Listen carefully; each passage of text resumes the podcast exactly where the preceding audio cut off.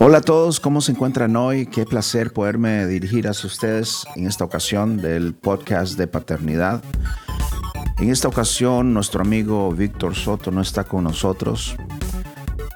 Le mandamos un saludo, lo extrañamos y no cabe duda que ya para la próxima semana estará de regreso acá con nosotros.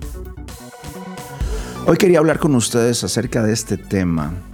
Eh, me llamó la atención un artículo que leí eh, la semana pasada y es cómo enseñarle a nuestros hijos a ser personas gozosas. Y esa es la palabra clave para el episodio de esta semana. El gozo, cómo enseñar gozo. ¿Qué es el gozo? ¿Cuál es la diferencia entre el gozo y la felicidad? Usualmente en nuestras pláticas, cuando se referimos a la educación de los niños, siempre nos enfocamos en criar niños felices. Pero ¿cuál sería la diferencia si comenzamos a enfocarnos en la palabra gozo, en criar niños con gozo, en vez de niños felices? ¿Existirá alguna diferencia? ¿Cuál es? Bueno, eso es lo que vamos a discutir en este episodio y espero que podamos sacar algunos principios, consejos para poder ser mejores padres. ¿Qué les parece? Pero antes, déjenme compartirles esto. ¿Sabías que los padres representan una diferencia enorme e irreemplazable en la vida de los niños en términos de educación, manutención, abusos, salud física y mental, uso de drogas, actividad sexual, embarazo y prácticamente cualquier otro indicador social? Por esta razón quiero hablarte del programa de padres que ofrece Lumen Education el programa de padres consiste en reuniones donde tienes la oportunidad de conocer a otros papás como tú y hablar de diferentes temas de interés y ayuda para tu rol como papá. Si deseas más información, llámanos al 214-247-6297.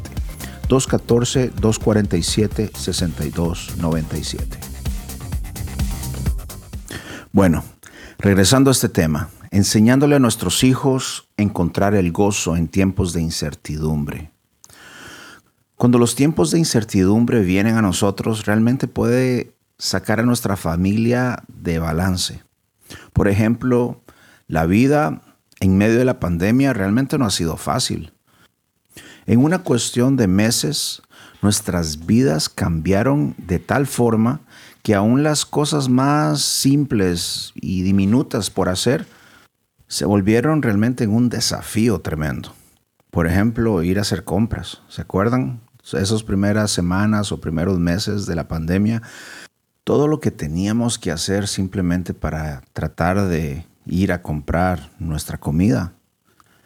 La adultez es un rol difícil y se vuelve más difícil de llenar cuando tenemos niños.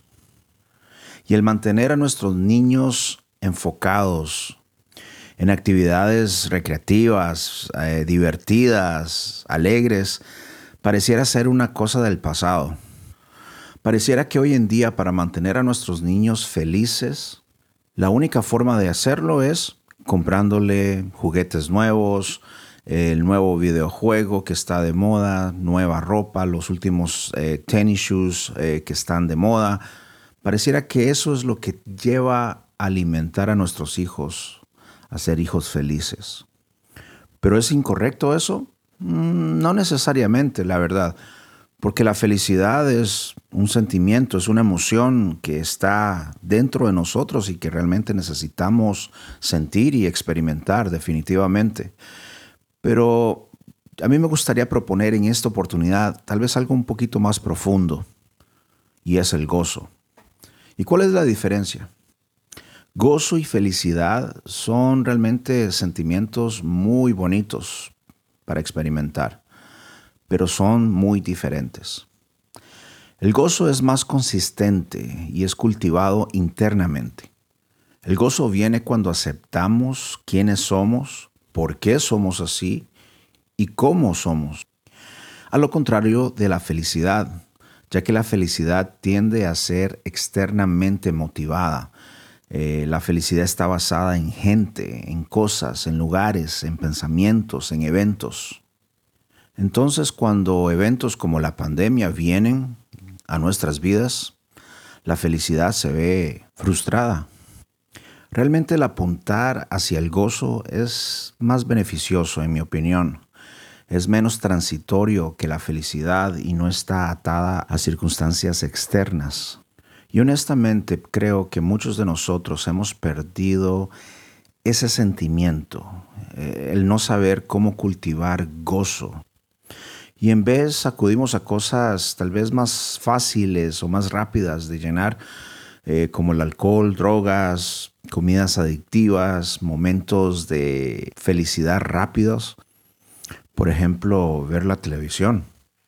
Ok, ok, no estoy diciendo que ver televisión es malo, sino que realmente muchas veces nos escondemos en, en, actividades como estas para encontrar felicidad momentánea. No sé si me estoy dando a entender, espero que sí. Bueno, tal vez te estás preguntando, ¿y qué tiene que ver eso con mis hijos? ¿Qué tiene que ver este tema, el gozo, la felicidad con mis hijos? Bueno, el asunto es que nuestros hijos son el reflejo nuestro.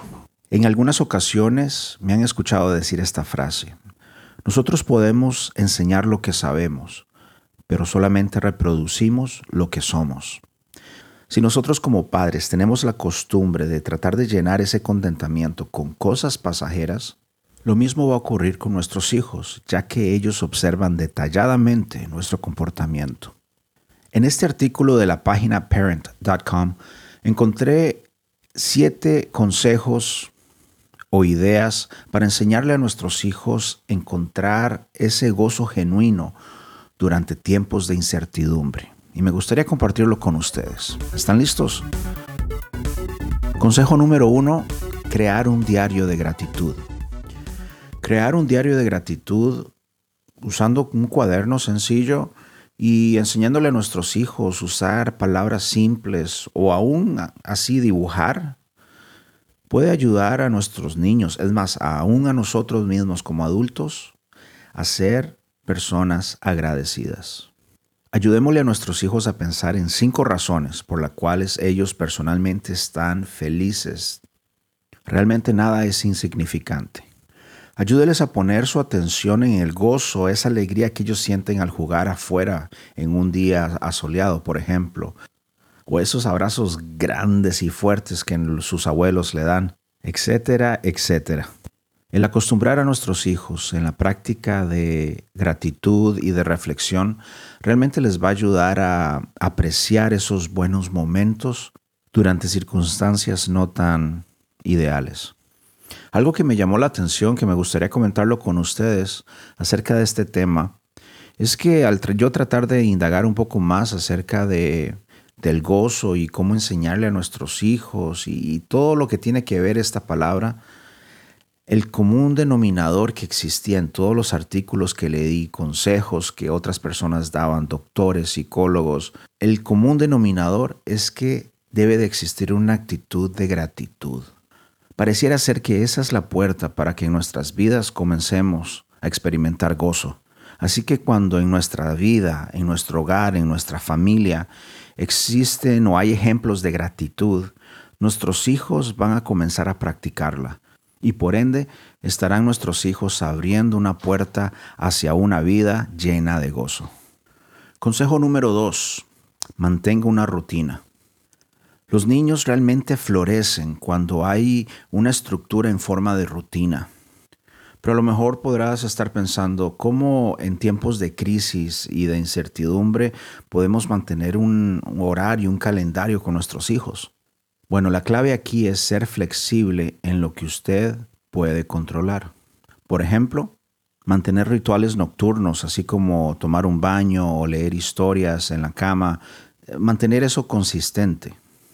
También agendar tiempos en que su hijo pueda enfocarse en aprender cosas fundamentales, así como el, abecedario, eh, contar, etcétera, etcétera. Momentos como estos ayudan a crear una atmósfera de normalidad. Y en esta atmósfera es donde realmente crece y se desarrolla el gozo.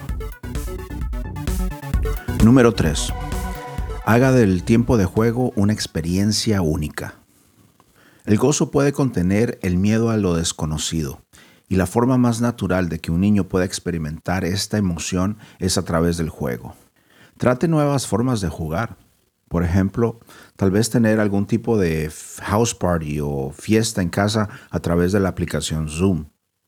Otra forma de tener diversión y aumentarle los momentos de diversión es tratar de hacerlo todo el día. ¿Y cómo se hace eso? Bueno, realmente hay que abrazar el desorden. Así es. En otras palabras, lo que estoy tratando de decir es que hay que abrazar el desorden de esos momentos de creatividad, de esos momentos de felicidad. Pero también esos momentos de limpieza son momentos para tener diversión, ya que muchas veces nuestros hijos, dependiendo de la edad, eso sí, les gusta ayudar a mamá y a papá. Número 4. Sea un buen oyente. El impacto y el trauma que ha causado esta situación, por ejemplo, del COVID-19, realmente nos ha sorprendido a todos. Y en estos momentos, usualmente, son las voces de los niños que se pierden en estos mares de problemas. Así que pregúntale a tu niño cómo se siente y cómo puedes apoyarlo durante estos tiempos. Sea un buen oyente. Su niño está listo para compartir sus sentimientos en cómo esta pandemia les está afectando, por ejemplo. Exprésele a su niño que, que está bien sentirse triste o tener incertidumbre, pero asegúrele a él o a ellos que su amor por ellos es constante. Número 5. Implemente una tasa de gozo. ¿A qué me refiero? Bueno, no sé si esta es la palabra correcta, ya que se dice en diferentes países, pero puede ser una taza, una jarra de gozo. Tanto hijos como padres pueden llenar estas jarras con momentos de gozo que ellos reconozcan o sientan durante el día. Por ejemplo, pueden incluir algunas líneas o escribir algo en, papel, así como eh, realmente me divertí jugando carros, jugando muñecas. O su hijo también puede dibujar una, una foto, un dibujo eh, explicando o, describiendo ese momento que les trajo gozo. Y de ahí, y entonces cuando tal vez se sientan carizbajos, pueden sacar un papelito de esa jarra y leerlo o ver el dibujo y reflexionar en esas cosas que les causa gozo. Y de esa forma volver a esa mentalidad de ser personas gozosas. Número 6. Explore afuera de casa. No es un misterio que los rayos del sol ayudan a activar esas endorfinas que motivan la felicidad. Aún en estos tiempos podemos mantener eh, distancia social y aún así tener un gran tiempo, un gran momento con nuestros hijos, eh, al tomar caminatas alrededor de nuestro vecindario o en los parques. Realmente es una excelente forma y no importa si vivimos en la ciudad o afuera de la ciudad. Este tipo de actividades realmente le ayuda a nuestros hijos y es más, a nosotros mismos, a volver a poner atención a esos detalles que usualmente no le ponemos atención por lo rápido que es nuestra vida. Eh, hablo de detalles como los colores en las flores, el escuchar los pájaros, el apreciar esas este, ardillitas que están en los parques y cosillas así. Realmente el estar afuera, caminar, tomar aire fresco, ayuda mucho a llegar a encontrar ese estado realmente de gozo. Número 7. Envíe trabajos de arte a amigos, familia o a gente en la comunidad. ¿A qué me refiero? Una pequeña nota que diga gracias o dejándole saber a, un familiar, a un vecino, a alguien en la comunidad que estamos pensando en él o en ella, realmente puede traer eh, satisfacción, contentamiento interno para nosotros, para nuestros hijos y realmente también para las personas que reciben esas notas. Puede ser un, en vez de una nota, puede ser un dibujo, una pintura que tal vez hayamos hecho con nuestros hijos. Este tipo de actividades ayuda a despertar esa actitud de gozo. Me refiero a esa alegría interna, esa alegría que no es pasajera. No cabe duda que la vida está llena de subes y bajas. No todo en la vida va a ser color de rosa, no siempre vamos a tener buenos momentos, vamos a pasar tiempos de incertidumbre, tiempos de tristeza, tiempos eh, también de, de derrota, así como también tiempos de felicidad, tiempos de victoria, tiempos de éxito.